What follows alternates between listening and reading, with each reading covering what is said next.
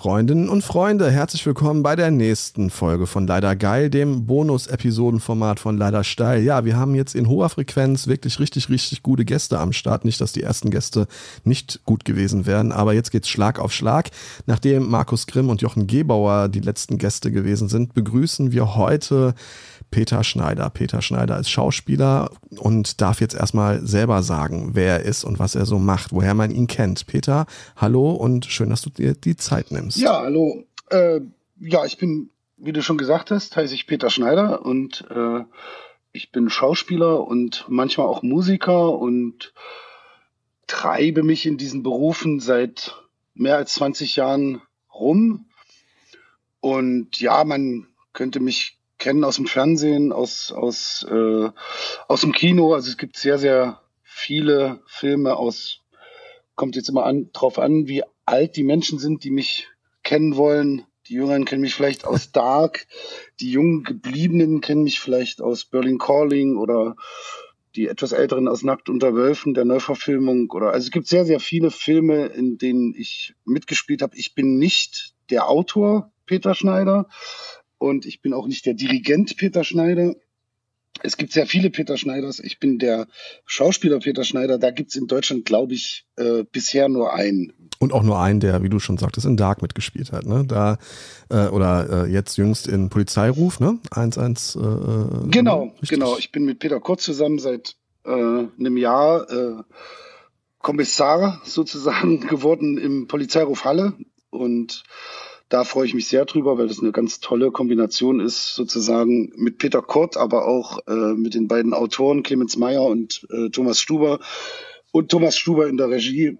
Das ist eine ganz, ganz tolle Herzensangelegenheit und da freue ich mich sehr, dass wir da auch das Halle wieder ein, ein Polizeihof hat, was ja in der Nähe von Leipzig ist und äh, ich lebe ja, wie ihr alle wisst, in Leipzig. Einer der bekanntesten äh, Filme war die Summe meiner einzelnen Teile, glaube ich, ne? Mit, äh, bei dem du mitgespielt hast, richtig? Richtig, das ist der äh, vorletzte Hans Weingartner Film. Äh, das war ein sehr, sehr interessantes und intensives äh, Projekt, wo es um einen psychisch Kranken äh, geht, der entlassen wird aus, aus, aus der Klinik und versucht, sagen wir mal, diese Krankheit ja durch eine Art Selbstheilung, durch äh, äh, zu bekämpfen oder, oder mit der zu leben. Und das war ein mhm. ganz tolles Projekt, weil wir sehr lange daran geprobt haben, gedreht haben, äh, nach Treatment auch nur gedreht. Also es ist sehr, sehr viel über Improvisation entstanden und äh, genau, das ist ein, äh, der ist schon etwas älter, ne? vor zehn Jahren kam der raus. Aber es ist ein ganz, also bin ich, ein, ist nach wie vor eines der Projekte, auf die ich ganz, ganz doll stolz bin. Bin auf viele Projekte sehr stolz, aber auf den bin ich ganz doll sehr stolz. Zu Recht, meines Erachtens nach. Natürlich haben wir auch noch unseren dritten hier im Bunde, der den Wolfgang, der immer dabei ist und der einfach dazugehört und der auch die steile These des heutigen Tages mitgebracht hat. Wolfgang, ich grüße auch ja. dich. Hallo Dennis, äh, hallo Peter. Ähm, ich kenne Sie, dich noch nicht. Äh, wie sollen wir verfahren in dem Gespräch? Ja, wir sagen du. Also, wir sagen du, alles klar. Sie sind ja der Ältere, aber äh, äh ich würde ja, sagen, wir sagen du. Ja, ist gut. Ähm, die steile These. Ähm, ich bin ja selbst so ein bisschen als äh, Künstlerixistenz unterwegs im Bereich Game Design, Games und ähm, sehe mich also durchaus auch immer wieder äh, in dieser Rolle. Und meine steile These ist, dass Künstler, jetzt nicht so speziell nur Schauspieler, sondern Künstler, sind Insekten, die sich ein Exoskelett aus Kunstwerken zulegen, in der Hoffnung, irgendwann mal hineinzuwachsen als Mensch. ja, ähm, ich muss ganz ehrlich sagen, ich musste erst mal googeln, was ein Exoskelett ist. da ging es dir wie mir. Das, das wissen wir aus, aus der Nerd-Culture. Wir wissen das besser, weil wir, wir kennen das alles ja aus den Filmen, wo es sowas gibt. Und, äh, ja. ja, genau.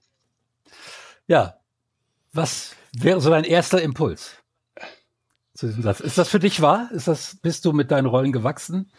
Ähm, suchst du dir Rollen aus, um mit denen zu wachsen als Mensch? Ähm, Gibt es da überhaupt einen. Zusammenhang? Ich weiß es nicht genau, ehrlich gesagt, weil, weil ich sag mal mal in den Beruf, also wenn man jetzt die Schauspielerei nimmt, äh, gegangen bin, weil ich irgendwie politisch sein wollte, mir aber das nicht zugetraut habe, äh, ja, in die Politik zu gehen oder in, in, äh, in irgendeinen anderen gesellschaftlich relevanten Beruf, was weiß ich, als Jurist oder, oder kann man ja auch sehr politisch sein, weil ich irgendwie da Angst hatte, äh, dass ich innerhalb der Gesellschaft äh, diesen Weg irgendwie auch selber sauber zu bleiben, moralisch nicht gehen kann. Und da ist die Kunst natürlich ein ganz großes Geschenk oder die, die Schauspielerei, weil man da natürlich Geschichten erzählen kann oder Bestandteil von Geschichten erzählen sein kann, die eben politisch sein können und dürfen und müssen und äh, die gesellschaftlich vielleicht auch indirekt etwas bewirken. Und insofern bin ich mir nicht ganz sicher, weil ich äh, letztendlich gar nicht so aus Gründen einer Selbstverwirklichung äh, das geworden bin, sondern eher aus solchen Gründen. Und mhm. ähm, natürlich ist die Selbstverwirklichung, die Selbstdarstellung, die Egozentrik, die der Beruf in irgendeiner Form mit sich bringt, die auch mal stärker ist, mal weniger stark, äh, Bestandteil des Berufs. Aber es war sozusagen jetzt nie äh, so, dass ich gesagt habe, ich, ich kann nichts anderes oder so. Ich habe ganz lange überlegt, ob ich äh, Psychologie studiere. Ich habe äh, auch den Medizinertest damals gemacht, hätte Medizin studieren können. Ich habe überlegt, ob ich Physik äh, studiere. Also ich hatte, mhm. sagen wir mal, da ein unheimlich breites Spektrum, was mir sehr, sehr hilft jetzt als Schauspieler natürlich, weil ich irgendwie immer äh, in den verschiedenen Rollen mich natürlich in verschiedene Berufe oder, oder Persönlichkeitsstrukturen reinbegeben kann und, und äh, mich da ausbreiten kann und, und mich da auch anfüllen kann mit so Sachen. Aber ich habe mich das äh, sozusagen nicht, nicht, nie wirklich getraut, da in eine andere Richtung zu gehen und hatte genug zu tun, mich zu trauen, Schauspieler zu werden. Ich wollte ja erst Musiker werden. Ich habe ja auch erst Musik studiert. Äh, dann, dann habe ich ganz lange überlegt, ob ich irgendwie Lehrer, Musiklehrer werde, so. Mhm. Und auch das hat sehr lange gedauert, sich das überhaupt zu trauen, in diesen sehr schönen, aber auch sehr furchtbaren und anstrengenden Beruf irgendwie reinzugehen. Mhm. Aber jetzt mal unabhängig von deiner initialen Absicht, die du hattest, damit Schauspieler zu werden. Und ich weiß, wie das ist, manchmal rutscht man ja auch ein bisschen rein, einfach weil die Gelegenheit da ist, es, es zu werden. Ähm, man hat gar nicht die Absicht, aber dann ist die Gelegenheit da, man ergreift die Chance und auf einmal funktioniert das. Sowas bei mir mit den Games. Ähm, ist es nicht so, und ich stelle es bei mir fest, dass sich auf einmal halt Gelegenheiten ergeben, die sich in normalen Berufen eben nicht ergeben, wie beispielsweise bei dir, dass du diesen Mathematiker Blund spielst ähm, und der eben aus der Psychiatrie entlassen wird und dadurch musst du dich damit beschäftigen. Was ist das für ein Mensch? Wie tickt der überhaupt? Und dadurch auch, ich habe eben Interview mit dir gesehen zu dem Film noch, ähm, dich, wo du sagst ja, ich habe jetzt eigentlich keine Angst mehr, diesen Menschen zu begegnen. Ich habe, ähm, weil ich sie verstehe, ich kann mich völlig angstfrei mit ihnen unterhalten, weil ich ähm, weiß, wie sie ticken ähm, oder besser weiß, wie sie ticken. Ähm, also dieses menschliche Wachstum, das man hat durch die Kunst, das würdest du jetzt nicht verleugnen. Das ist da. Nein, überhaupt nicht. Das ist ja ein, ein, ein ganz, ganz toller Nebeneffekt sozusagen, der da passiert und der auch äh, in, bei ganz, ganz vielen anderen Figuren passiert und der einen auch wappnet, ja, aufs, für, für das Leben oder einen auch stärker macht. Also David Bowie hat mal erzählt, äh, dass er ohne die Musik und ohne dass, dass er sozusagen dieser Multikünstler geworden ist, sich wahrscheinlich auch wie sein Bruder umgebracht hätte. Äh, der war auch sehr mhm. stark schizophren, glaube ich, der Bruder. Und die Mutter hatte auch psychisch ganz große Probleme. Und dass ihn eigentlich die Kunst gerettet hat, weil er dort bestimmte Sachen ausleben konnte und, und ausprobieren konnte als Mensch, die ihn letztendlich davor natürlich geschützt haben. Äh, diesen, diesen furchtbaren Weg dann äh, zu gehen oder, oder, oder gehen zu müssen, ja, in des Suizids. So, und das ist natürlich äh, bei mir etwas ganz Tolles, äh, dass, dass man egal was ich spiele, ich beschäftige mich mit den Figuren, ich erfinde eine, eine Biografie für die Figur, ich erfinde ein, ein ganzes mhm. Vorleben für die Figur und dazu muss ich mich natürlich extrem dann mit dem, was die Figur erlebt hat und oder was auch in, dem, in den Büchern dann steht, was, was, wie die starten äh, und wo die landen, äh, extrem mit diesen Themen jeweils beschäftigen. Ne? Das war bei Nackt unter Wölfen auch, äh, das, ist, das ist ja übrigens etwas in Leid, was man nie nachvollziehen kann, ja. äh, weil, weil das so furchtbar ist, sozusagen. Das ist ein Film, für alle, die das nicht wissen, äh, der in einem KZ spielt und, und äh, wo die Häftlinge einen, einen kleinen Jungen, einen vierjährigen Jungen retten, indem sie ihn verstecken und trotzdem ist natürlich die Beschäftigung mit dieser Zeit oder auch, äh, da habe ich mich mit, mit einem Zeitzeugen getroffen, der, der mittlerweile schon gestorben ist. Also die, die macht natürlich was mit einem und die, klar, die gibt einem schon auch, sagen wir mal, einen Panzer gegen gewisse Anfälligkeiten, ja, was Geschichte betrifft, was Wiederholung von Geschichte betrifft, äh, äh, die eben in vielen Fällen auch nicht passieren darf, ja. Wie sehr nimmt dich sowas mit? Ähm, hast du schon mal Therapie gebraucht nach einer Rolle? Nee, Gott sei Dank nicht. Also ich habe das gibt's das aber. Das, gibt's. Ja, ne? ja, ja, das gibt's klar. Ja? Das gibt's mhm. und das ist auch gut, dass wenn man wenn man sich das holt, also wenn man da, sagen wir mal, nicht weiter weiß oder oder oder nicht äh, das nicht vergessen kann oder oder das, das ja. ist ganz ganz wichtig, dass man dann so eine so eine professionelle Hilfe in Anspruch nimmt. Bei mir ist das Gute, dass ich ähm, ein wirklich sehr sehr stabiles soziales Umfeld habe. Also zum einen, was meine Familie betrifft und zum anderen auch, was meine Freunde betrifft und Freundinnen. Ich habe, äh, die sind alle, also fast alle nicht aus der Branche. oder ja. oder äh, sind viele auch Handwerker oder also so haben geerdete Berufe. Und da bin ich dann ganz schnell wieder so auf dem, auf dem Boden zurück, weil die ganz vieles auch gar nicht verstehen oder, oder die sehen dann den Filmen, dann verstehen die vielleicht, was ich da mal erzählt habe, wie es mir gerade geht, äh, wenn ich solche Dreharbeiten beendet habe. Aber äh, und das schützt mich, glaube ich, sehr. Also auch auch auch, dass meine Frau sozusagen gar nicht in diesem Bereich arbeitet und und dass, dass wir ja. so ein ganz bürgerliches Leben äh, führen wollen oder das versuchen und dass ich dadurch so immer wieder so eine Base habe, äh, wo ich ankommen kann und, und die mich auch, wenn, wenn das mal ab, abfliegt oder man da Probleme bekommt, irgendwie auch wieder zurückholt. Ja, das ist, also das ist eine Erfahrung, die habe ich auch gemacht. Ähm, meine Frau ist Medizinredakteurin, also auch ganz woanders tätig und ähm, die Nachbarschaft sind alles völlig normale Leute, Lehrer und Handwerker und so. Ähm, das hilft sehr, das hilft sehr. Gerade dann, wenn ich mal wieder auf einen meiner Trips gehe mit einem der Spiele. Und ähm, die, die holen mm. runter. Aber Dennis, äh, hast du eigentlich auch eine Frage oder hörst du jetzt die ganze Zeit nur zu? nee, nee, ich wollte ja gerade, äh, immer wenn ich versuche zu atmen äh, oder einatme, dann äh, möchte ich eine ja, Frage stellen, okay. Wolfgang, denn du kommst mir meistens zuvor. Äh, Peter, wenn man sich mal jetzt so sein, deinen Wikipedia-Beitrag durchliest, ne? also das ist ja eine unfassbar lange Auswahl auch an Theaterstücken. Ähm, in Deutschland ist es ja ganz, ganz häufig so, ne? Schauspielerinnen und Schauspieler fangen ihre Karriere ja oft am Theater an. Wo würdest du sagen, ist der größte Unterschied mal vom offensichtlich, offensichtlichsten abgesehen zwischen dem Theaterschauspiel und dem Schauspiel fürs Fernsehen oder fürs Kino? Und ist es immer zwingend hilfreich, wenn man Theatererfahrung hat? Weil oft hatte ich den Eindruck, dass ähm, Schauspieler, die, die sehr, sehr viel Theater gespielt haben, das auch irgendwie in ihrem Schauspiel mit ins Kino und ins äh, fürs Fernsehen übernehmen. Und dann wirkt es oft für mich im wahrsten Sinne des Wortes theatralisch und nicht mehr so richtig gut gutierbar. Kennst du das und oder kannst du, verstehst du, was ich meine?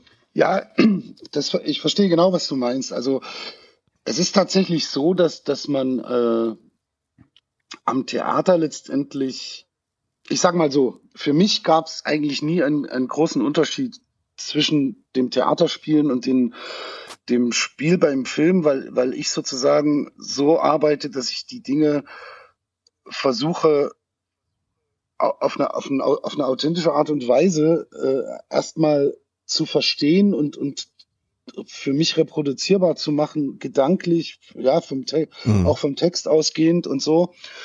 Und dann gucke, okay, wie äh, verstärke ich das. Und da gibt's dann einen riesen Unterschied zwischen, zwischen Theater und, und Film und Fernsehen.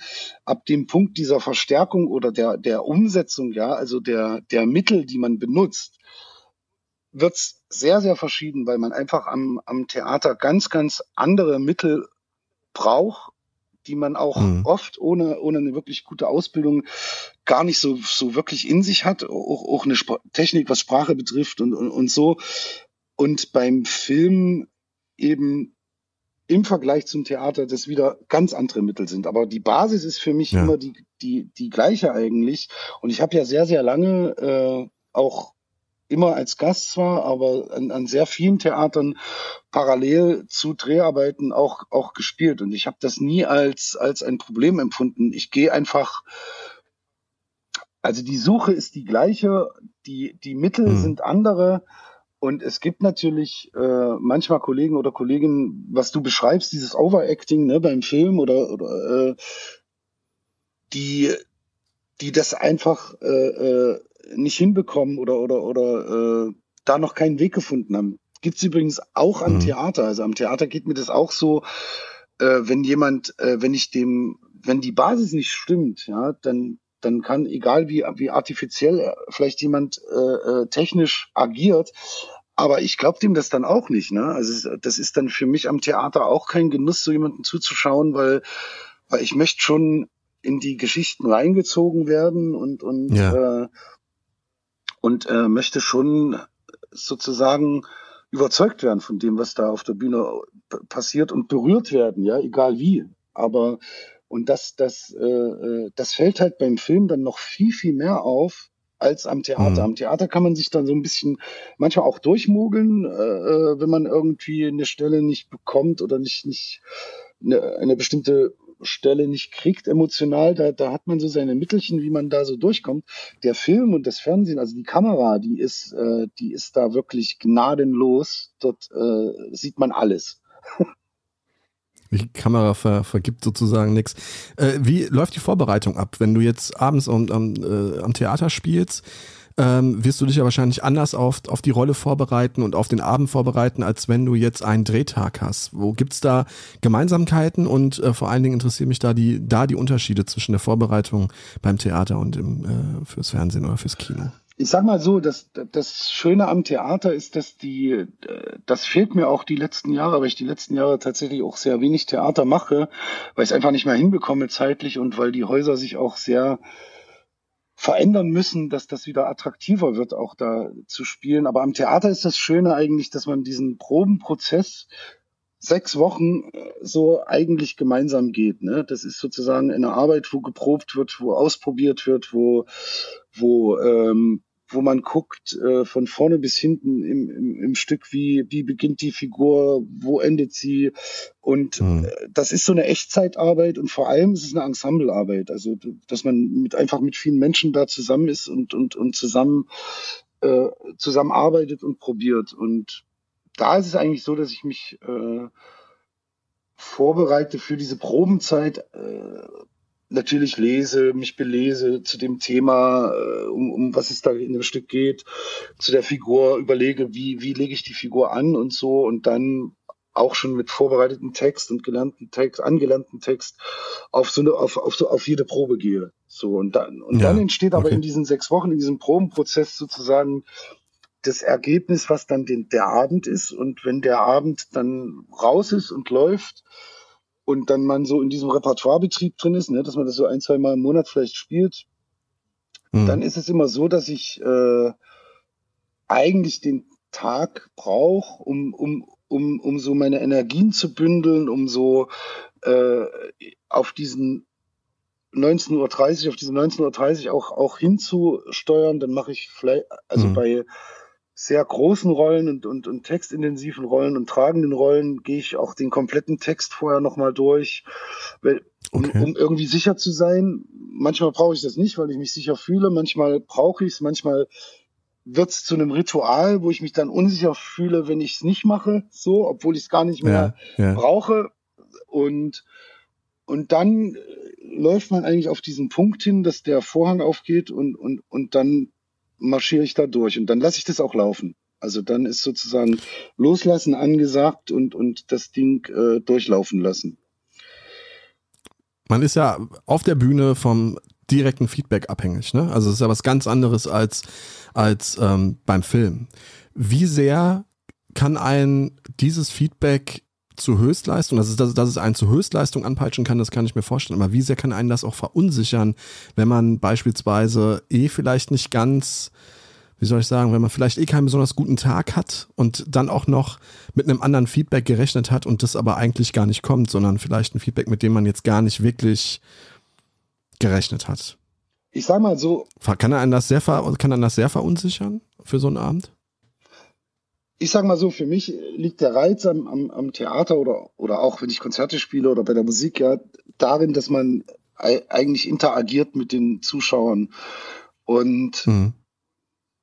ich habe immer versucht, wenn mich Dinge verunsichert haben oder, oder äh, äh, gerade in der Interaktion mit Zuschauern oder, oder äh, das einfach zu benutzen und damit umzugehen. Und daraus ja. kann was auch was ganz, ganz Tolles oder Interessantes entstehen. Also äh, wo man sagt, da, da ist auch wirklich jede Vorstellung anders und äh, die, die wächst und steht und fällt und, und, und fliegt weg äh, mit den Zuschauern und Zuschauerinnen, die da gerade drinnen sind. Und das kann jedes Mal anders sein. Und ich versuche das eigentlich immer als Chance zu begreifen und auch als, als Genuss zu nehmen, dass man das dann äh, gerade wenn man Rollen spielt, meinetwegen, die jetzt nicht unbedingt Sympathieträger sind, ist es ja sehr interessant, wenn man spürt, man wird sich so gar nicht gemocht von den Zuschauern, und Zuschauern, wenn man versucht, äh, sie auf die Seite zu ziehen. Und, und, äh, und ja. daraus entsteht ja eine Spannung und ein Konflikt,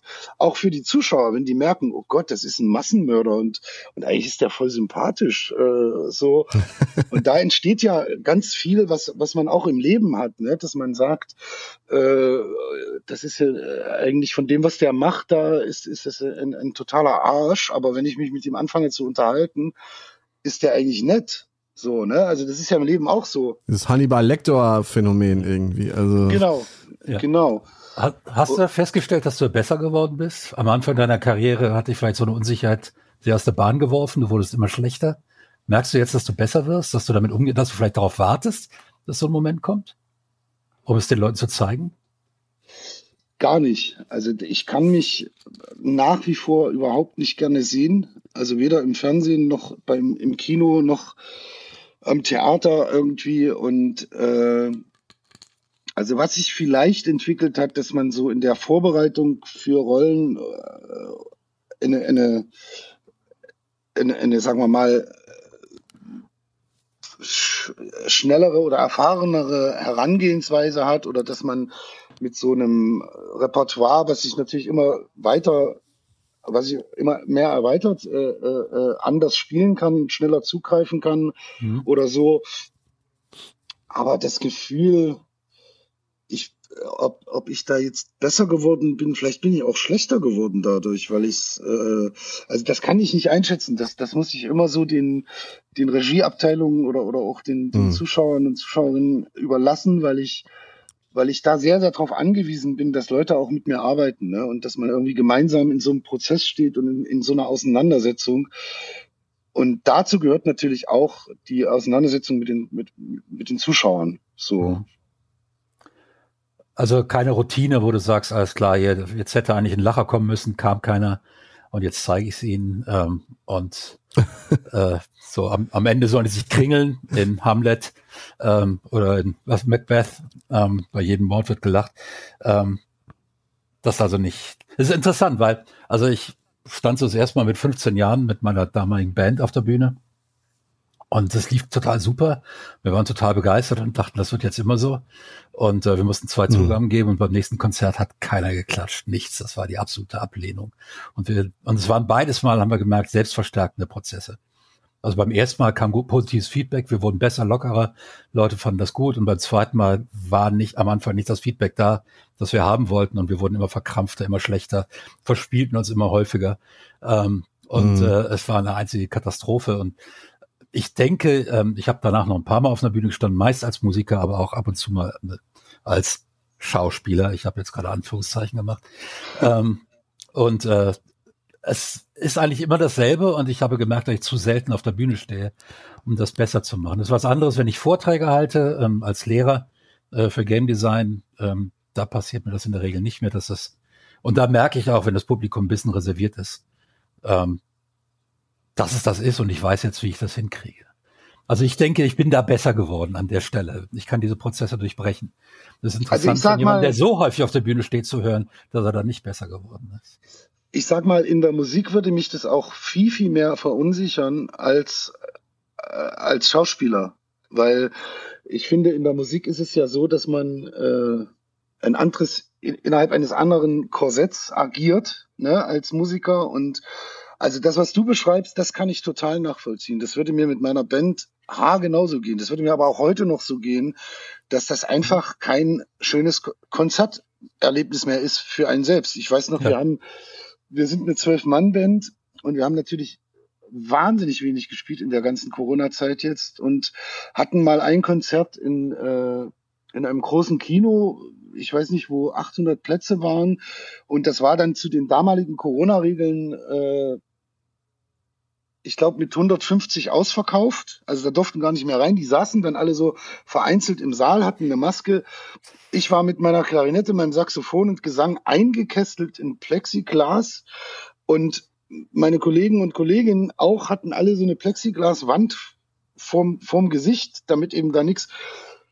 Und dann haben wir gespielt und es war so eine Katastrophe, weil, weil zwischen uns waren auch Plexiglaswände. Ach, also weil wir, weil wir keinen Kontakt äh, zueinander bekommen. Und wir sind eine eingespielte Band, ja.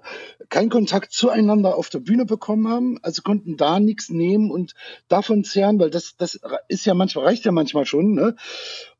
und mhm. aber auch kein Kontakt zu den Zuschauern. Und ich glaube, für die Zuschauer und Zuschauerinnen war das auch oh, ganz, bitter, ganz, ey. ganz mhm. furchtbar, ja. weil wir gar nicht äh, zueinander gekommen sind, äh, weil, weil wir so abgeschottet waren und wo ich hinterher auch gesagt habe, oder wo ich das mit Helge Schneider so verstehen konnte, wo der gesagt hat, ich kann so nicht mehr spielen gerade, dann muss ich jetzt warten. Absolut. Dann muss ich jetzt warten, bis bis äh, bis das wieder anders geht. Und ja. wir haben dann hinter, hinterher auch gesagt, das ist jetzt eine, ein totales Notprogramm, aber eigentlich tun wir uns keinen Gefallen irgendwie, weil wir waren hinterher so frustriert und deprimiert und wo ich wo ich das total verstehen kann, was du beschreibst, Wolfgang, dass man sozusagen irgendwann das nicht mehr hinbekommt. Also das, das, ja. äh, da, da, fehlt wir dann waren am Ende, ja, wir waren am Ende froh, als es vorbei war, als wir von der Bühne durften. Ähm, und das ist das Schlimmste, was es gibt. Eigentlich solltest du am Ende eines Konzertes glücklich sein, dass es hinter dir hast, stolz sein, ja, stolz sein und äh, Leute sollten dir auf die Schulter klopfen und sagen, gut gemacht. Nichts davon. Wir sind vor der Bühne geschlichen. Was war das nochmal? Äh, Funk, Jazz oder was war Damals das? Damals waren wir sogar noch in unserer Rockphase. Äh, wir, wir waren gerade dabei, so ein bisschen Soul mit reinzunehmen. Das war aber okay. ja, wir, ähm, wir waren einfach nicht gut an dem Abend. Wir konnten es besser, das wussten wir auch. Und ähm, ich meine, wir, und wir waren auch Teenager. Ja, äh, und das waren talentierte Leute. Einer von denen ist Opernsänger geworden. Also das ist, äh, das war jetzt nicht irgendwie, das waren nicht lauter Dilettanten, die dabei waren. Da war ich noch der mit Abstand dilettanteste. Ähm, ja, ich finde ja den, den Umgang mit Unsicherheit auf der Bühne total spannend. Also ich selbst war jetzt noch nicht in der Situation wie, äh, wie ihr, dass, dass äh, ich überhaupt auf einer Bühne stand. Ich hätte wirklich gerne Lesungen zu meinem Buch gegeben, aber die sind auch Corona-bedingt alle äh, ausgefallen. Ich habe dann Online-Lesungen gemacht und das ist natürlich was ganz anderes. Du hast kein direktes Feedback und so. Das, äh, da konnte ich mir ja noch nicht mal im Ansatz ein Bild davon machen, wie es ist, wirklich vor Publikum zu lesen.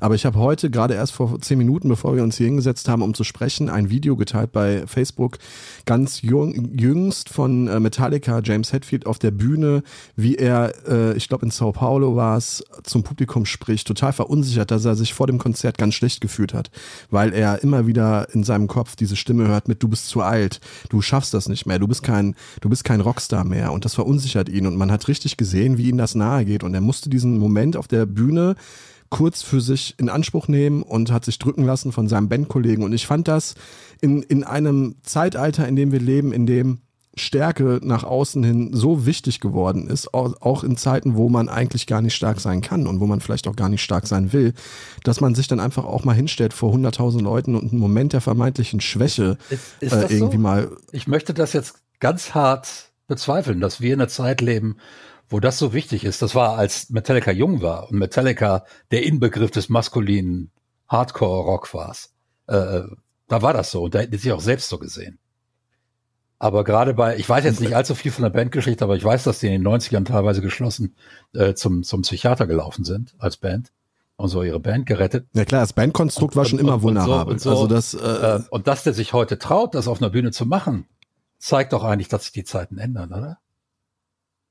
Ja, diese ändern sich, aber sie sind immer noch, also ich finde das trotzdem also, noch Wir wollen jetzt nicht den Peter hier aus der Diskussion rausnehmen. Nee, nee, nee, nee. nein, nein. Ich denke da auch gerade drüber nach. Ich glaube, äh, ich weiß, äh, oder ich kann Dennis verstehen insofern, dass das schon Zeiten sind, wo man äh, also vielleicht nicht den harten Mann oder irgendwie oder die harte Frau äh, geben muss, aber in der es ganz, ganz schwierig ist zu sagen, wenn jemand fragt, wie geht's dir, zu sagen, äh, mir geht's gerade nicht gut. Ich habe gerade echt Probleme irgendwie, ich komme nicht klar und äh, ja. also wenn ich so auf, äh, ich mache das ja sehr, sehr wenig, aber wenn ich so auf, auf dem roten Teppich bin und, und es gibt so ein paar Veranstaltungen, die ich sehr nett finde, bei der Berlinale oder so, wo ich dann hingehe, du, merke ich immer, dass ich danach total fertig bin, weil diese ganze positive Energie, die da ausgestrahlt wird, so unfassbar einem selbst diese die, die, die Energien raussaugt, weil, mhm. weil dort stellt sich keiner hin und sagt, äh, mir geht's gerade nicht gut. Die kommen einfach nicht, denen es nicht gut geht.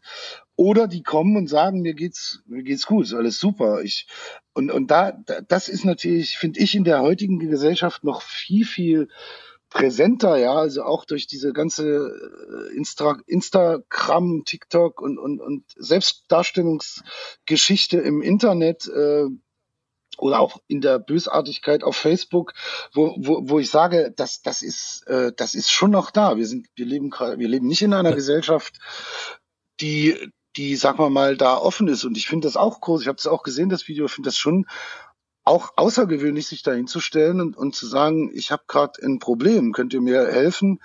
Ich denke die ganze Zeit, äh, klar hätte der das vor 30 Jahren vielleicht nicht gemacht, aber da hätte er vielleicht auch die Gedanken nicht so gehabt. Das denke ich auch. Vor allen Dingen, ich glaube, was, äh, dann können wir auch wieder aufs Schauspiel äh, ähm, zurück, zurückbiegen. Aber was ich halt so interessant finde, ist, sind zwei Dinge. Zum einen, was Wolfgang meinte, klar, die Band war schon immer, hat auch immer offen über ihre, über ihre Probleme gesprochen, aber sowas wie Alkoholismus und so ist ja eher noch was, was im Rock'n'Roll eigentlich dazugehört und das Bild des harten Mannes irgendwo noch abrundet. Das ist das Schleif, die kannten ja nicht ab, sondern das, das sorgt ja im Grunde äh, dafür, dass, dass die Leute, die dort auf der Bühne stehen und ein Alkohol- oder Drogenproblem haben, im Grunde noch mehr als die harten Kerle angesehen werden, vor allen Dingen, wenn sie es dann irgendwann überwunden haben. Aber sich hinzustellen und zu sagen, hey Leute, ich bin ich bin, stecke im Grunde genommen voller Selbstzweifel, finde ich im Jahr 2022 immer noch überraschend und äh, wohltuend. Wobei, ich würde jetzt das gar nicht so von der Schauspielerei trennen. Rockkonzert ist Schauspielerei. Immer schon, immer schon. Ja, gewesen. klar, Logo. Ja? Also, also auch die, die authentischen Rockbands, äh, ähm, gab ja immer wieder, Grunge war ja so eine Bewegung, wo die, wo die von diesem Hairspray-Metal weg äh, hin sind zu einer authentischen Interpretation. Aber auch das war eine Interpretation, das war ein Schauspiel. Ähm, auch die ähm, gehen auf die Bühne und sind jemand ganz anders, als sie zu Hause sind, ganz klar. Ähm, und inso, insofern fand ich das interessant, weil er, weil ich ging eigentlich davon aus, dass, äh, aus, dass jemand wie James Hetfield das komplett durchdrungen hat. Ja, ich gehe jetzt auf die Bühne, ich ziehe jetzt den James Hetfield an, den das Publikum kennt. Und in zwei Stunden ziehe ich den wieder aus und stelle mich unter die Dusche und fahre nach Hause und, und nehme nehm die Frau in den Arm. ähm, und das scheint nicht so zu sein. Er scheint oder es ist so, aber er hat offensichtlich mit dieser Rolle Probleme, weil sie vielleicht zu lange spielt, weil er sich selbst nicht mehr glaubt, keine Ahnung. Ähm, ist, ist dir das schon mal passiert? Ist dir das schon mal passiert, dass du deine Rolle nicht mehr geglaubt hast? Ich bin mir da gar nicht sicher. Ich muss noch mal ganz kurz zurückgehen, weil ich ja, ja. auch von, von, von Dave Grohl gerade das Buch gelesen habe. Da hatten wir auch äh, und, und und weil der Schlagzeuger ja jetzt äh, verstorben ja, ist und von, von, den Foo Fighters und und ich also ich glaube nicht, dass dass Kurt Cobain irgendeine Rolle gespielt hat. Dem der, der ist eigentlich ja, aber, aber vielleicht hat er sich deshalb umgebracht. Vielleicht hat er sich deshalb umgebracht. Ja, aber aber ich ich glaube schon, dass es viele in dem Bereich, also in dem Bereich gibt, so aus der Zeit, wo es nie um eine Rolle ging, eine Rolle zu spielen, sondern eher, eher das zu sein, etwas aus sich herauszukehren, was man den Menschen mitteilen müssen. Übrigens auch bei Herbert Grönemeyer. Ich glaube auch nicht, dass Herbert Grönemeyer irgendeine Rolle spielt. Der, der möchte diese Geschichten erzählen und der will auf einer Bühne stehen. Mhm. und äh, äh, dem ist das wichtig, das zu erzählen. So und das ist ein großer Unterschied zum zum Schauspiel. Mir ist es auch wichtig, das zu erzählen, aber ich ich benutze da ein anderes Mittel als mich. Und das ist, glaube ich, das Gefährliche an der Musik oder an einer Rockmusik oder Crunchmusik oder, oder bei Musikern und Musikerinnen, dass die, die haben sozusagen zum einen ihr Instrument, da, da, das ist natürlich äh, äh, etwas, wo, wo man eine Distanz zu haben kann, aber wenn sie Texte und Inhalte vermitteln, indem ja. sie singen, hat das schon eine Authentizität. Also außer in der Schlagermusik und so, da müssen wir nicht drüber reden, ne? Aber, aber so jetzt, also ich glaube, Dave Grohl oder so, äh, den, da ist viel, da ist viel echt und wenig gespielt. Also. Storyteller übrigens auch ein richtig gutes Buch, ne? Ja. Muss man einfach mal, muss man einfach ich, mal sagen. Ich, äh, äh, würde Peter. Ich glaube, ich bin ein bisschen missverstanden worden und ich habe das auch. Ich weiß jetzt auch noch gar nicht, wie ich es formulieren möchte. Ich sage nicht, dass das, was die da erzählen, gelogen ist. Das sind schon deren Geschichten. Ja, ich glaube einem Eddie Vedder auf der Bühne jedes Wort und ich habe ihn sechs oder sieben Mal gesehen. Ähm, was ich ihm auch glaube, ist, dass er heute nicht mit der, nicht mehr mit der Intensität da reingeht, mit dem absoluten, das bin ich und nehmt mich so, wie ich bin und das bin ich zu 100 Prozent, ja. sondern dass er irgendwann Mitte der 90er Jahre eine Persona entwickelt hat, die ein bisschen, mit ein bisschen mehr Humor daran gegangen ist und dass diese Persona mhm. es ihm erlaubt hat, ähm, einen Abstand zu sich als Rockstar zu gewinnen, der es ihm erlaubt hat, als einzigem aus von denen zu überleben. Ähm, man muss ja sehen, die sind die großen fünf, von den großen fünf ist er der Einzige, der noch lebt, von den großen Crunch-Sängern. Ähm, die anderen vier sind tot und haben sich umgebracht eigentlich. Lane Staley, Kurt Cobain, ähm, der, der, der äh, Chris Cornell und ähm, dann der, na, wie gesagt, kam nicht aus Seattle die Band, äh, ähm, fällt mir ein. Liefern wir in den Liner Notes nach. ähm, ich würde gleich gerne nochmal auf den ja, roten Teppich ja, ja, zu sprechen klar. kommen. Machen wir. Jedenfalls denke ich, ähm, man muss irgendwann mal mit seiner Rolle als Frontsau in einer Rockband äh, äh, klarkommen. Und ähm, deshalb hat mich das mit James Hetfield äh, ein bisschen ähm, erstaunt. Und ich glaube, die gehen alle auf die Bühne und ja, sie meinen diese Texte und diese Texte kamen von Herzen, die Musik kam von Herzen, das ist alles authentisch. Aber wenn sie ins das Mikrofon gehen, werden sie trotzdem eine andere Person. Und ich glaube, mit dieser Person wollen sie dann, nachdem sie wieder geduscht haben, äh, die wollen sie dann auch in den Koffer packen und dann wollen sie mit ihrer Familie, die sie ja dann meist haben, äh, schon anders umgehen. Ähm, also ich kann ja, also, also nun ist es ja so, dass ich, sagen wir mal, dass mein eigentlicher Job ist ja nicht Podcaster, ja. sondern ich arbeite ja für eine äh, nicht gerade unerfolgre unerfolgreiche Rockband. Und da finde find ich schon, dass man sagen kann, dass alle vier Charaktere, die dort in dieser Band spielen, auch außerhalb der Bühne schon ziemlich, also nicht genauso sind wie auf der Bühne, äh, aber ich kann da keine ja, aber, große aber Trennung das ist das erkennen. Wenn ich von Hörsaal gehe mit 30 Leuten oder manchmal auch von, von einer Crowd auf einer Konferenz von 150, 200 Leuten, um meinen Vortrag zu halten. In dem Augenblick bin ich eine andere Subperson als die, die ich sonst bin. Ja, klar, ja? natürlich. Es, ich glaube, so eine Trennung, so eine gewisse Trennung ist auch normal, eine gewisse Distanz ähm, einfach auch. Also ich weiß, dass mir das gut tut. Ich weiß, dass mir das gut tut, weil ich dann mehr rausgehen kann und auch da mit, mit Reaktionen, die mich nicht so, die ich so nicht erwarte, besser umgehen kann, als ich das.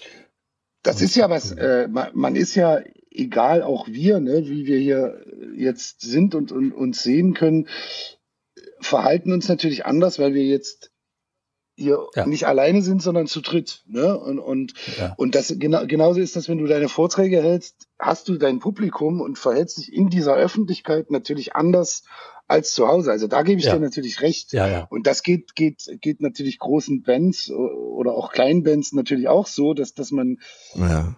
da etwas darstellt, ja, oder, oder ist in dem Moment, weil, weil man in so einer Öffentlichkeit ist. Aber ich glaube halt nicht, oder ich glaube, da gibt es schon einen großen Unterschied zum, zum, zur, zur Schauspielerei. Ja, definitiv. Das, das, das war auch immer das, was ich an der Musik so geliebt habe oder bis heute liebe oder wo ich mal so überlegt habe, äh, als ich mal das Boot wieder gesehen habe, den alten Film, ne, wo Herbert Grönemeyer ja eine, eine großartige mhm. Figur spielt und wirklich eine Hauptrolle und das und wo ich gedacht habe, ey, der hätte wirklich beides werden können. Der hätte eine Riesenkarriere als Schauspieler gemacht. Den, den kannte man, den kannte man ja damals vorwiegend als Schauspieler und gar nicht so sehr als genau. Musiker. Genau. Ja. Und wo ich, wo ich sage, wenn ich den dann so sehe und, und äh, hatte ich auch mal einen Podcast mit ihm gehört, der hat da ganz bewusst sich für die Musik entschieden, weil das natürlich eine andere Art von, von Befriedigung auf, der, auf einer Bühne zu stehen ist, als als Schauspieler. So. Ja, als Schauspieler stellst du wahrscheinlich jemanden anderen dar. Äh, jemand, der ja, gar nicht die, die Form des künstlerischen genau. Ausdrucks ja. ist wahrscheinlich eine viel intimere ne, beim, beim äh, Texten genau. und beim Musizieren und hast, als beim Schauspiel. Du hast sozusagen bei der Musik wirklich noch, äh, also neben der inhaltlichen Ebene, sage ich mal, äh, eine, eine, eine Ebene der, der, der Sensitivität und der Emotionen durch die Musik, die mhm. man als, als Schauspieler äh, ganz, ganz schwer äh, sich überhaupt erarbeiten kann oder finden kann oder auch auslösen kann, weil das eben subtile Vorgänge sind. Der, der Mensch oder der, der menschliche, die menschlichen Sinne reagieren halt äh, subtil auf Musik, ja, oder, oder auf einer subtilen Ebene auf Musik. Und, und das, das ist was, was ich an Musik machen oder, oder weshalb ich das immer noch sehr, sehr liebe, obwohl ich sehr, sehr wenig mache, so die, die letzten Jahre. Aber wo ich sage, das ist nochmal wirklich was ganz, ganz anderes, Menschen eine Freude mit Musik zu machen. Ich glaube, das ist, das ist mein Problem mit bestimmten Formen der Musik, vor allem der Popmusik, wo ich eben genau weiß, da stehen ja Schauspieler und keine Musiker. Genau, ja, genau. Ja, ähm, ja, ja, absolut. Also auch, auch die Schlagermusik oder die, das ist ja eine Industrie, also ja. wo man, ja, und, und, und auch die, also viele, nicht alle Sachen, aber vieles auch, auch der neueren äh, Formen von Musik im, im Radio und so, das, das, das ist Industrie und gibt's aber beim Film und Fernsehen auch, ne, muss man auch mhm. sagen, da, da gibt's auch viel Industrialisierung von Kunst und, und so. Wo wir da beim Thema sind, äh, damit kann man jetzt hier schon den Bogen zurückschlagen zum Anfang, als du sagtest, du bist eigentlich als politischer Mensch Schauspieler geworden. Ähm, das Politische war dir wichtig. Du hattest irgendwie die Hoffnung, dass du politisch wirksam werden kannst als Schauspieler, als Künstler. Ähm, inwieweit ist das wahr geworden? Naja, politisch wirksam meint ja auch gesellschaftlich wirksam. Ne? Also naja, für mich ist ja äh, jede Form von. Nein, ich, ich meine jetzt nicht parteipolitisch oder was weiß ja, ja, genau, sondern, genau. Ja, schon klar. Äh, ach, ich finde schon, ich wähle schon, ich versuche die Sachen, die ich mache, schon auszuwählen nach, nach so bestimmten Kriterien, wo ich denke, dass äh, da muss schon irgendwie eine Vision für eine Message dahinter stehen und, und ich leiste dann als Figur, also wenn es eine kleinere Rolle ist, natürlich einen kleinen Anteil oder wenn es eine größere Rolle ist, einen großen Anteil.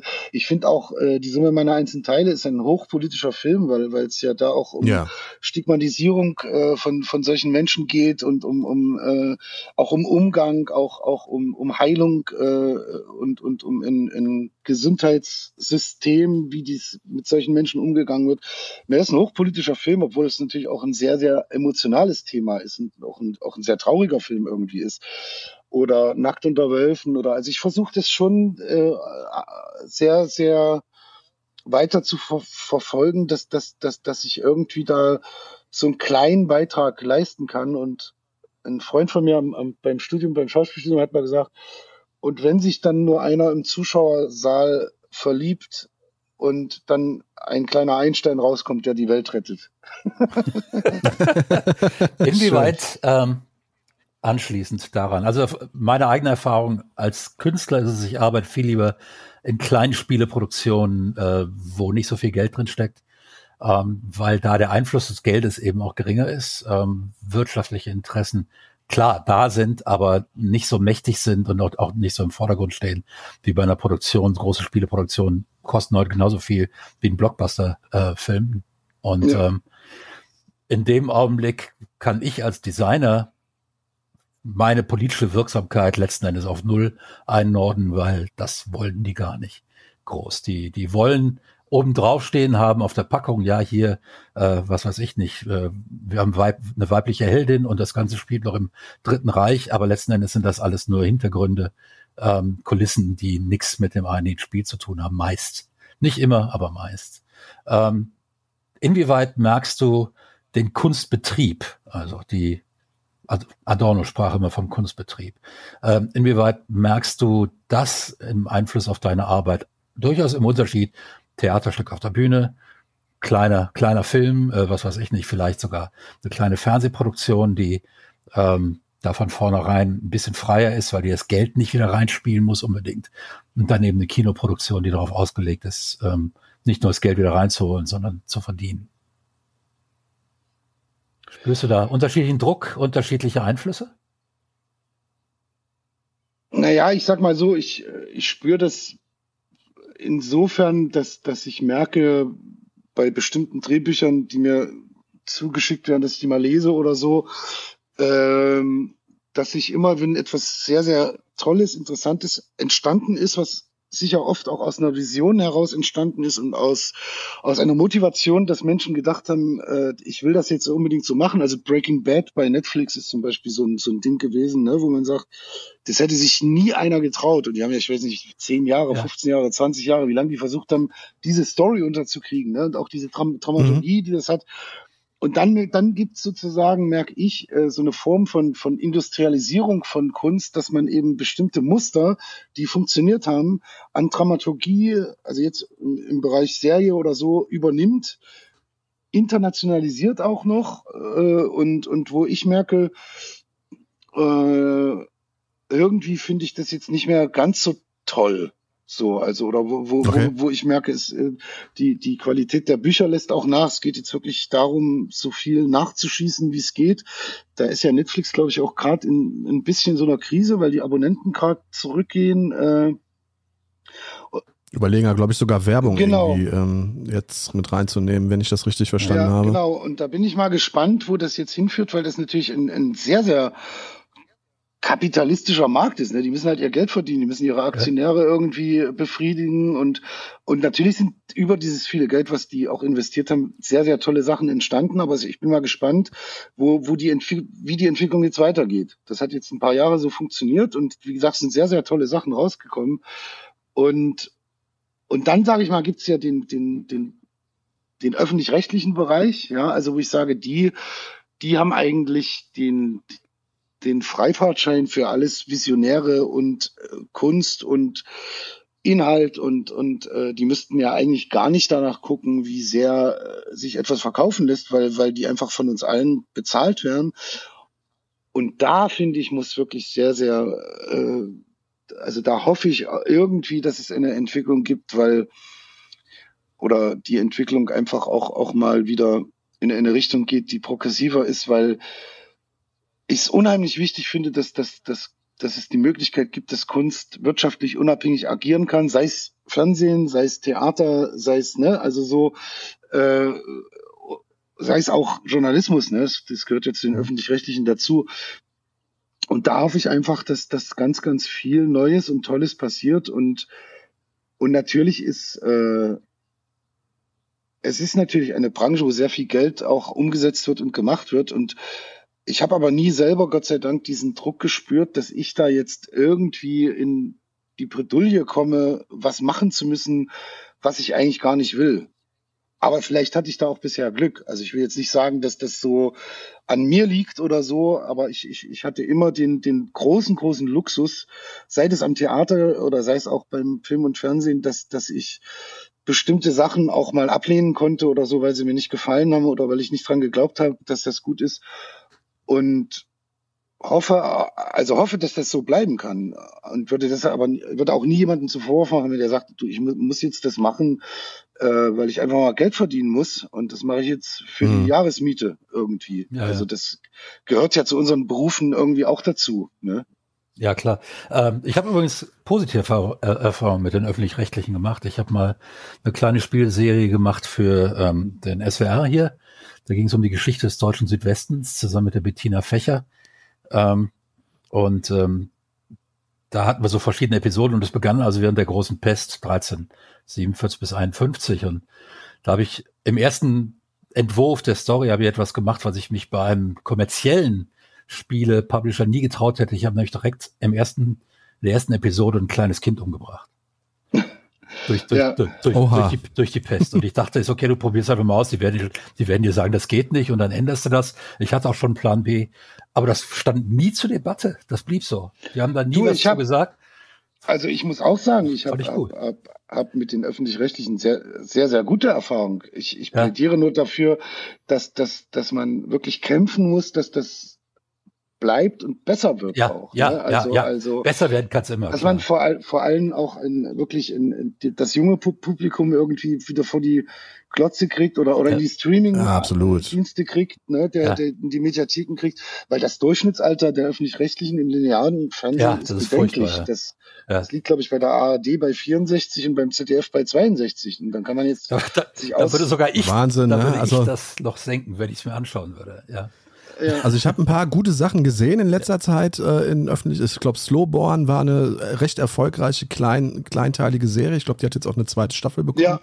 Die ist, glaube ich, auch ganz gut angekommen, gerade auch beim jüngeren Publikum. Die wurde aber auch durch Kino Plus bei den Rocket Beans gefeatured. Da war der Regisseur, äh, ähm, glaube ich, zu Gast oder der Drehbuchautor, ich bin mir jetzt nicht sicher, oder beide sogar. Also, aber trotzdem mangelt wie ich finde, immer noch an, an, an der großen kreativen Vision bei ja. den öffentlich-rechtlichen. Das, was Netflix, ich sag mal, äh, zumindest bis vor zwei, drei Jahren für mich immer noch äh, ziemlich deutlich gemacht hat. Ich meine, so eine Serie wie Dark, ne, da hast du ja nun äh, prominent mitgespielt. Ich kann mir nicht vorstellen, dass das, dass, dass sowas bei äh, im ZDF oder in der ARD möglich gewesen wäre. Alleine schon, was das Produktionsbudget angeht. Also, äh, das, die sah ja unglaublich teuer aus, die Serie. Und ähm, hatte zumindest gefühlt hatten die Drehbuchautoren äh, äh, einen Freifahrtschein. Also das, das, verzweigt sich ja so. Also ich meine, wenn du da nicht aufpasst, dann bist du ja so nach drei Folgen raus und verstehst gar nichts mehr. Und äh, das, das war ja einfach eine geniale, eine geniale Reise über drei, äh, über drei Staffeln. Ähm, ich kann mir nicht vorstellen, dass sowas vom ZDF oder von der ARD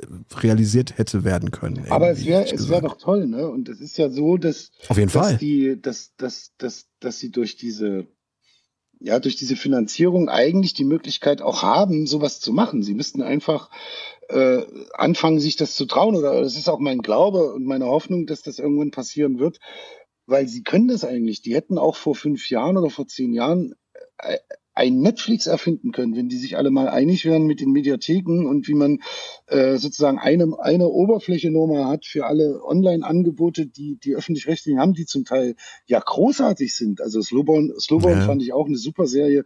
Es gibt so viel tolle äh, äh, Sachen versteckt und man sucht sich aber tot, weil es irgendwie beim ja. SWR oder beim WDR oder beim MDR oder beim, weil jede Länderanstalt und, und, und, und dann noch das ZDF und die ARD und es gibt ja gar keine gemeinsame Oberfläche. Das wollen sie jetzt irgend, irgendwann nee. machen. Ja. Aber es ist unfassbar, das, das ist viel, viel zu spät. Ne? Das hätte, man hätten die vor zehn Jahren das Geld in die Hand nehmen können, was sie ja haben und das einfach mal entwickeln können. Netflix hat es ja auch hingekriegt. Ne? Ja.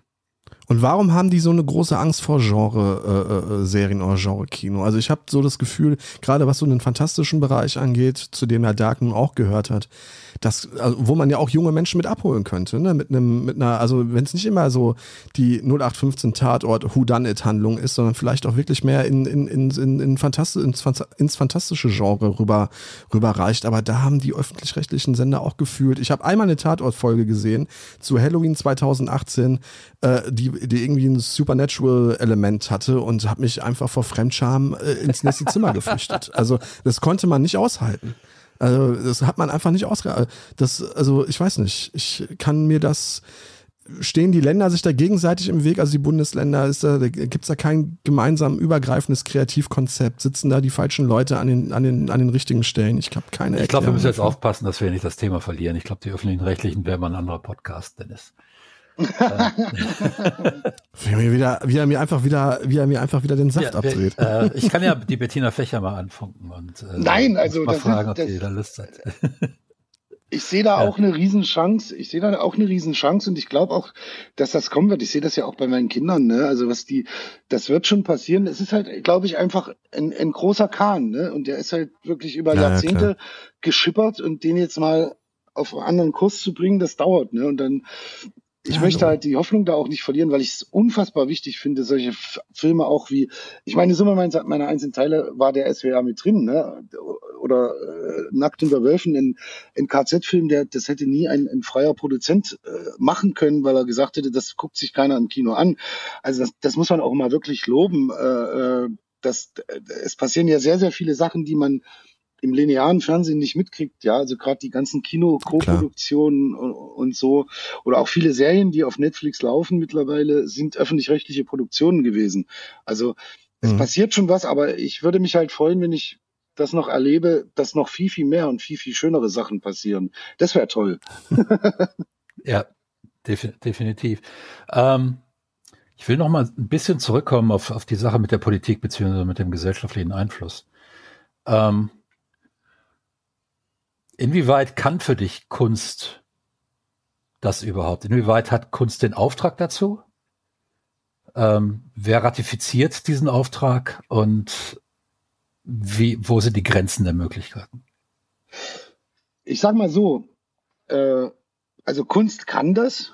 Da, da gibt es ja viele Beispiele, wo das passiert ist, ja, oder, oder wo, äh, wo, wo, wo, wo Dinge sich entwickelt haben, aber ich finde es halt wichtig, dass man, äh, also ich bin kein Verfechter, ja, äh, äh, der, der ostdeutschen Auffassung oder der DDR-Auffassung, dass hier Bitterfelder Weg und äh, Greifzer Feder, äh, ähm, also dass, dass man sozusagen ein, ein, der Kunst einen Auftrag gibt.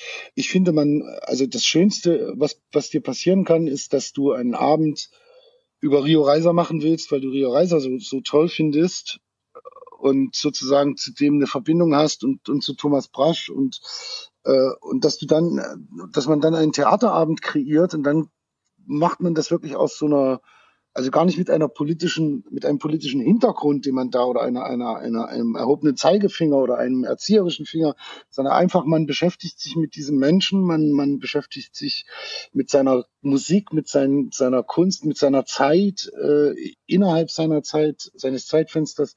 Und daraus entsteht ein Abend, der aber dann für die, die sich das angucken, irgendwie hochpolitisch ist. Das ist das Schönste. Und mhm. das, da kann Kunst sehr viel oder Dennis, ich kann ja äh, das, das schöne Beispiel mal erzählen, äh, dass ich über das Theater äh, äh, sozusagen zu den Onkels gekommen bin. Also ich war überhaupt kein Onkels-Fan früher und, und äh, habe sozusagen mal über eine Regisseurin, die Mareike Mikat, die sozusagen eine ganz enge Beziehung zu den Onkels hatte, weil, weil sie ihr, weil, weil die Onkels ihr in einer Zeit nach der Wende unfassbar geholfen haben, weil es sie gab. Einfach nur, weil es sie gab und weil sie die Musik gehört hat. Und die, die ist eine ganz tolle Regisseurin mittlerweile und die wollte einen Abend machen, in dem sie erforscht, warum äh, die Onkels sozusagen im, im also gerade auch im Osten, so nach der Wende, so un, unheimlich populär geworden sind und, und es in mhm. jedem Bereich, äh, egal ob da jemand bei Ikea arbeitet oder was weiß ich, du Onkels-Fans hast, die auch irgendeine Geschichte mit, mit dieser Band haben. Und das wollte sie erforschen mit einem Theaterstück. Und in dem Theaterstück habe ich die Hauptrolle gespielt. Das hieß Fans mit Z. Und bin darüber eigentlich zu den Onkels gekommen, mich mit diesem Thematik, mit dieser Thematik auseinanderzusetzen. Und das ist was, wo ich sage, das war, das ist natürlich ein hochpolitischer Abend geworden, aber es, letztendlich ging es der Regisseurin eigentlich um ihr, um die eigene Aufarbeitung dieser Zeit, ja, so Anfang 90er bis Ende 90er äh, mit den, mit den Onkels und was das so in ihrem Leben bewirkt hat und, und, und wo sie sagt, sie wäre wahrscheinlich nie Regisseurin geworden, wenn es die Band nicht gäbe, ne? Und. Ist ja hochpolitisch auch. Total. Aber, aber es hatte im Grunde nur was mit ihr selbst zu tun. Das meine ich, ne? Und ist aber ein, ein hochpolitischer Abend geworden, weil es natürlich in die, in die gesamte Historie des Anschlusses äh, der DDR in den Westen eingegriffen hat und, und ne, wir hatten keine Eltern, wir hatten die Onkels, weil die Eltern mit ihrer Arbeitslosigkeit beschäftigt waren und mit diesem neuen und überhaupt in dieses neue System reinzukommen und keine Zeit mehr für ihre Kinder oder für die Erziehung ihrer Kinder hatten so. Also das meine ich mit politisch, ne? Also ich bin ich, ich, ich bin kein Verfechter eines politischen Theaters, wie es die 68er vielleicht gemacht haben oder wie es in der DDR auch passiert ist, sondern ich es finde bewirkt auch eher das Gegenteil. Also ich hatte immer den Eindruck, wenn ich mir im Deutschunterricht ein Brechtstück äh, antun musste und ich mag Brecht sehr heute, ja, genauso wie ich heute Kafka verehre. Richard, Richard David Brecht? nein, nein, nicht der. Bert, Berthold David Brecht. Ach, ach der. ähm, ich hatte immer das Gefühl, mir soll jetzt hier eine Meinung äh, aufoktroyiert werden, wobei das ja eigentlich gar nicht ähm, im Brechtschen Theater, vor allen Dingen in seinen Lehrstücken, ja gar nicht so vorgesehen war, sondern da sollte ja das Publikum selbst durch Diskussion auf das Ergebnis kommen, auf das Richtige. Und das war ja durchaus offen äh, angelegt als offene Kunstform. Und äh, weil das aber bei uns im Deutschunterricht oder Geschichtsunterricht oder wie auch immer dann vorgegeben war, wie das zu enden hat, fühlte ich mich letzten Endes ähm, bevormundet. Und das habe ich nicht gemocht. Weswegen ich in meiner Kindheit sogar ein halbes Jahr in der Jungen Union war, ähm, weil alle um uns herum rot, rot waren in Nordrhein-Westfalen. Ähm, aber man lernt ja auch äh, dazu später. Ähm, aber was mich jetzt daran äh, fasziniert, ist eine ganz ähnliche Konstruktion haben wir in der Spieleindustrie, wo es auch immer heißt ja Gamification oder Serious Games. Äh, man muss Lehrinhalte, muss man dann eben ähm, kann man eben über spielerische Mechaniken viel besser ähm, den Leuten beibringen äh, als, als ohne. Und es hat sich gezeigt, das stimmt überhaupt nicht. Die Leute lernen etwas, was sie lernen sollten, in dem Augenblick, wo sie gar nicht merken, dass man ihnen das beibringt über das Spiel. Ähm, das heißt, gute politische Kunst ist Kunst, die möglicherweise gar nicht äh, auf, dieses, auf diesen politischen Effekt abzielt, sondern den als Teil der Gesamtästhetik irgendwo miterzielt. Beziehungsweise, beziehungsweise im, im absolut brechtschen Sinne sozusagen ja. der, zu, der Zuschauer das über den Abend, den er da erlebt, für sich mitnimmt und, ja, und genau, man gar genau. nicht bewusst auf der Bühne, sondern, sondern da Brecht war es ja auch diese, diese Distanz sozusagen zu den Figuren und zu, zu der Geschichte immer etwas ganz, ganz Wichtiges. Ja. Ne? Glotzt nicht so romantisch. Also da ging es ja um so ein, so ein Wachrütteln, ja, zu sagen, ja, äh, genau. Mhm. wir wollen hier nicht Tränen produzieren, sondern ihr sollt euch das jetzt, äh, geht damit nach Hause und diskutiert zu Hause drüber ja. oder vielleicht auch mit uns, aber also die, ja. ne, auch im Sinne von Jonathan Mese, der ja auch sagt, also der hat ja so diese These, ne, Kunst ist nicht politisch, die könnte ich auch unterschreiben. Es, und trotzdem ist Meses Kunst hochpolitisch. Ja. Obwohl er selber sagt, meine Kunst ist nicht politisch. Und, und sie ist aber hochpolitisch. Ne? Also wenn Mese einen Hitlergruß bei einer Pressekonferenz als, als äh, Kunstperformance macht, dann ist das hochpolitisch. Und dann zeigt, ja, hält er in dem Moment den Leuten den Spiegel vor, obwohl er vielleicht sagt, mhm. ich bin in dem Moment gar nicht politisch gewesen, ich bin Jonathan Mese gewesen, der Künstler. Ne? Also das, das meine ich so. Ja, ja, dieses, dieses, äh, diese Phrase des Unpolitischseins, jetzt, er meint es ja ganz anders, aber das hört man ja häufig auch in der Musik, wo ich mir oft denke, naja, kommt Leute, jetzt seid mal intellektuell ein bisschen redlich, da, eure Musik ist politisch oder auch in, in der Spieleindustrie, wenn, wenn irgendein äh, neues Kriegsspiel rauskommt und die, und die Macher da aber sagen, also es ist kein politisches Statement, aber im das Grunde genommen ist es das einzige Spiel. Das ist ganz weil die Macher sagen das, um keine Kontroverse zu haben und weil die PA-Abteilung denen gesagt hat, ihr sagt jetzt, dass das nicht politisch ist. Ja. Ja, das, aber die Musiker sagen es auch, um keine, Kontroverse das, bei ihren Fans zu erzeugen. Das ist die Perspektive des Künstlers, der sagt, mir geht es erstmal nur um die Provokation als künstlerische Handlung. Da ist noch keine, ja, da okay, ist keine politische Intention dabei, indem ich die Leute jetzt über den Faschismus aufklären möchte oder was weiß ich nicht. Sondern mhm. es geht um die Provokation. Ich will sehen, wie die reagieren, wenn ich da mit dem Hitlergruß stehe. Ja, ja, ja. ja ähm, so, so, ein bisschen wie, ähm, nehmen wir mal an, äh, dieses Ich bin wieder da. Ähm, das wäre nicht tatsächlich Hitler gewesen, der in dieser Geschichte da war, sondern tatsächlich so ein Aktionskünstler, der da auftritt als Hitler und äh, dann, dann äh, dadurch die Redaktion durchgereicht wird. Als jemand, der hinterher sagt, ey Leute, das war alles nur eine, nur eine Verarsche. Ich wollte mal sehen, wie ihr reagiert und ihr habt mir genau gezeigt, wie faschistisch durchseucht ihr immer noch seid. Ja, als Kunstobjekt. So. Das hat ja der, das hat ja der Film gemacht. Das hat der Film gemacht weil die, weil die wirklich dann mal, äh, der, der, der ist ja entstanden, als Pegida losging. Ja. Und es gibt, gibt mhm. Aufnahmen in dem Film, wo die durch Dresden oder durch irgendwelche Orte fahren mit, mit dem äh, äh, Hitler hinten drin sozusagen und der winkt und die winken zurück. So.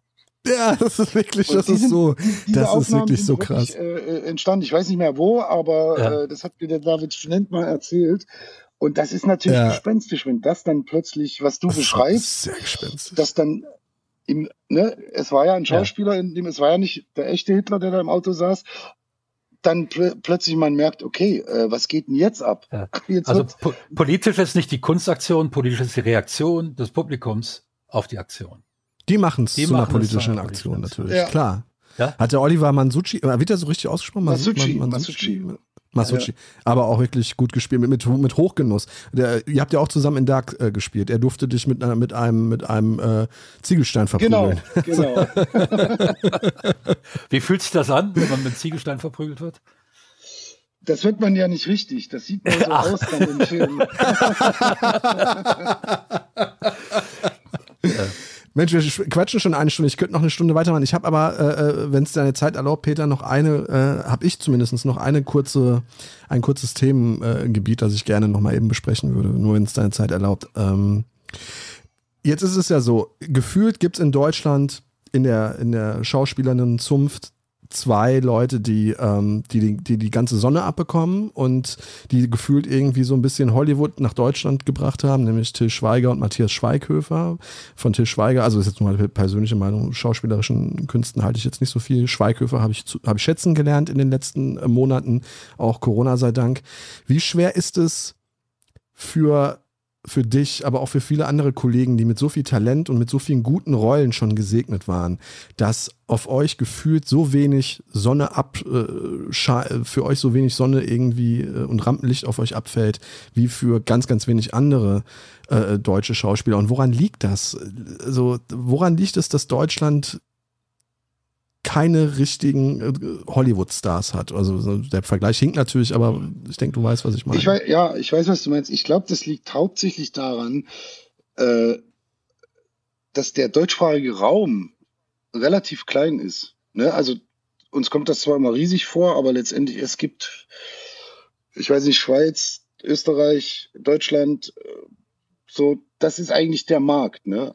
Und mhm. Und das ist äh, für, für, für Vermarktung oder für 200 Millionen Budgets äh, einfach ein viel, viel zu kleiner Markt. Und das ist der mhm. Unterschied zu Hollywood oder auch, auch zur indischen Film, ne? Bollywood, also in Indien ist ja auch, ein, ja. Äh, ist ja die, ich glaube, die größte Filmindustrie der Welt. Die ist, die, die ist noch vor Hollywood. Ähm, und die haben einfach größere Märkte, für die die sozusagen kalkulieren können und für die die Dinge vermarkten können. Und dadurch entsteht natürlich auch Weltstars anders als die hier in Deutschland äh, oder im deutschsprachigen Raum entstehen könnten. Ja, und, und dann glaube ich, dass es, äh, äh, das ist mir so in, in Österreich immer, ich habe auch viel in Österreich gearbeitet, aufgefallen, dass die Menschen dort einen, einen ganz, ganz anderen und, und wirklich auch tolleren Umgang haben mit, mit, mit uns KünstlerInnen.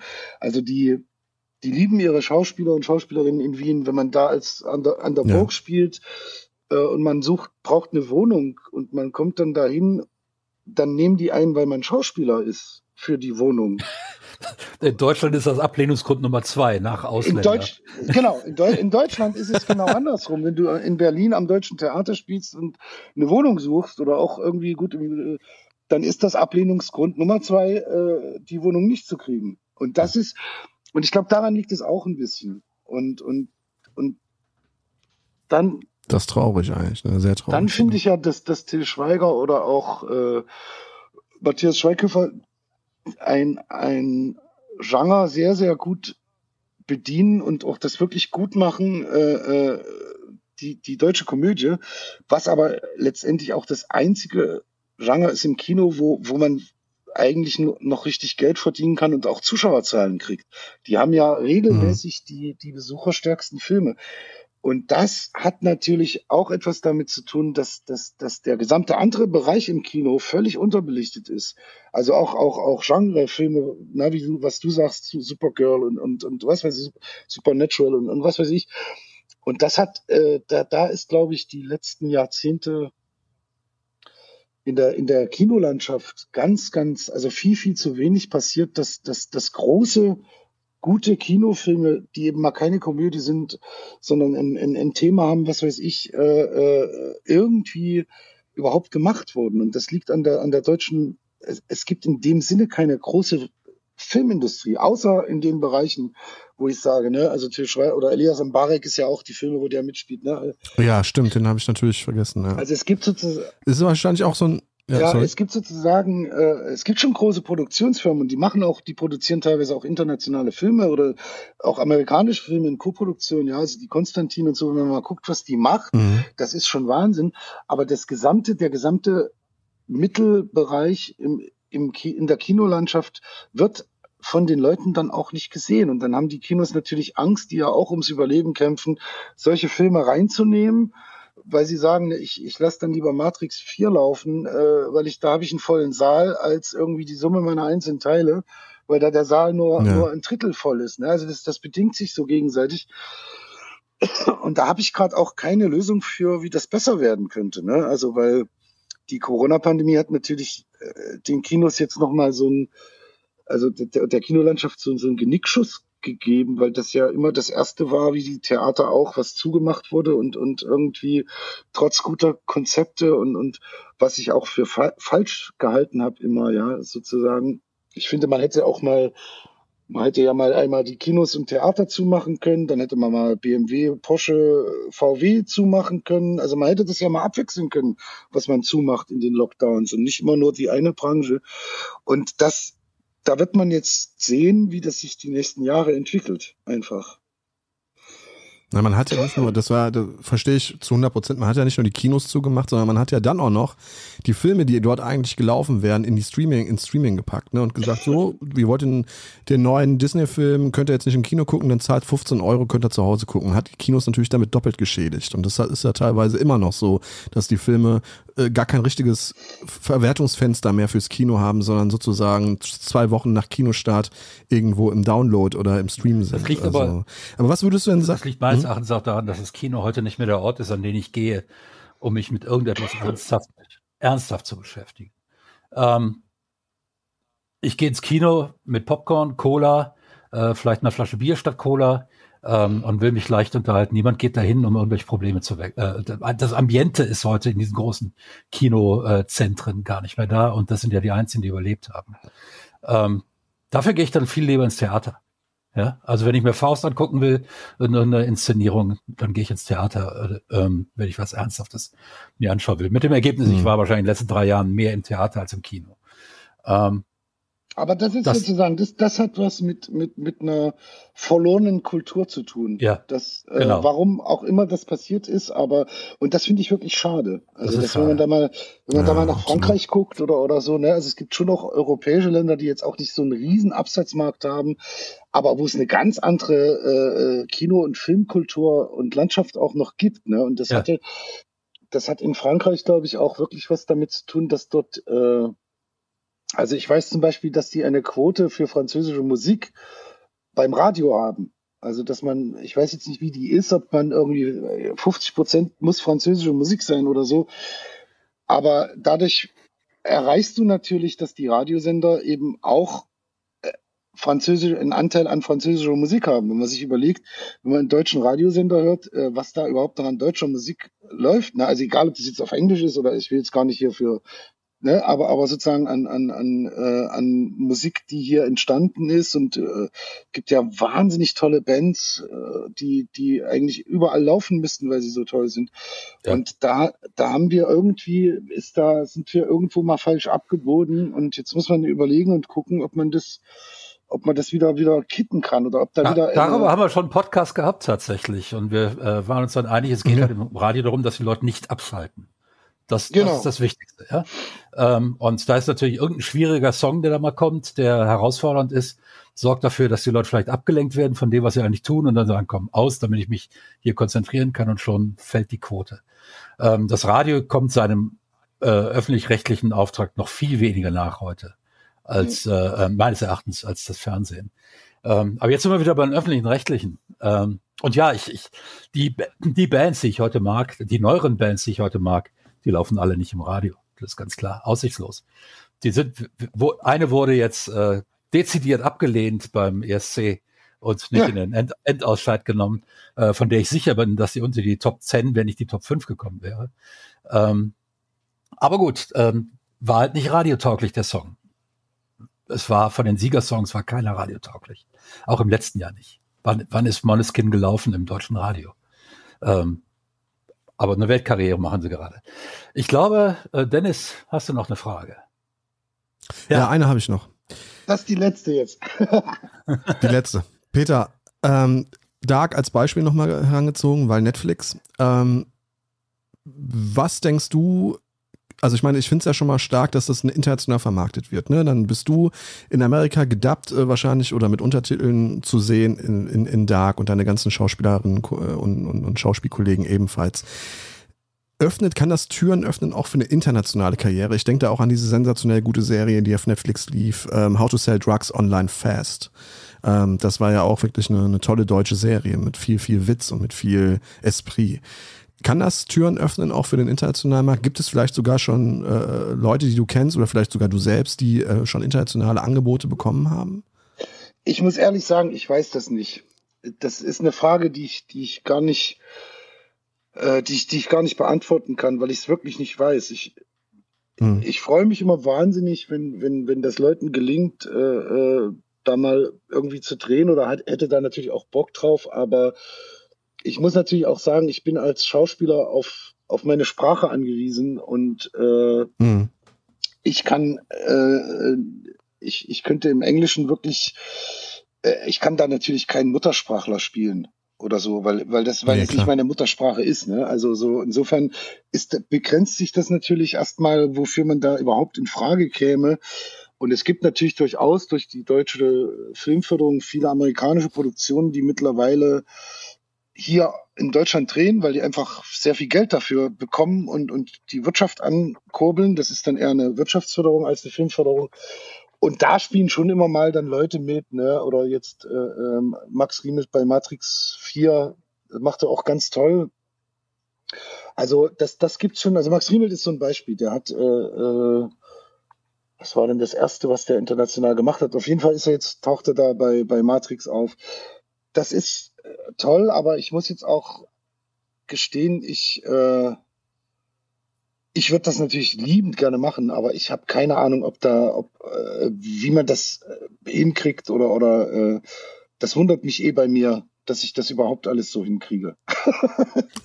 also, also wenn mich Leute fragen, ja, wie machst du das oder Jüngere, und dann muss ich immer sagen, ich weiß es eigentlich gar nicht, ich weiß es bis heute nicht. Ich habe das ganze System eigentlich bis heute nicht durchschaut und, und freue mich natürlich unheimlich, wenn ich arbeiten darf, weil ich meine Arbeit sehr, sehr gerne mache. Aber so richtig ja. wissen tue ich das nicht äh, so. Und damit sind wir eigentlich fast bei meiner steilen These am Anfang, ne? Man schafft sich mit seinen Kunstwerken ein Exoskelett in der Hoffnung, dass man irgendwann mal hineinwächst und versteht, was man da getan hat. Ähm. Genau, genau, ja. so kann man es sagen, ja. ja, genau. Peter, das war ein sehr, sehr schönes Gespräch. Fast wieder 80 Minuten. Ich danke dir für deine Zeit und ähm, hoffe, es hat dir ein wenig Spaß gemacht mit uns. Ja, vielen Dank euch, dass ich hier sein durfte und irgendwie bis bald, ne?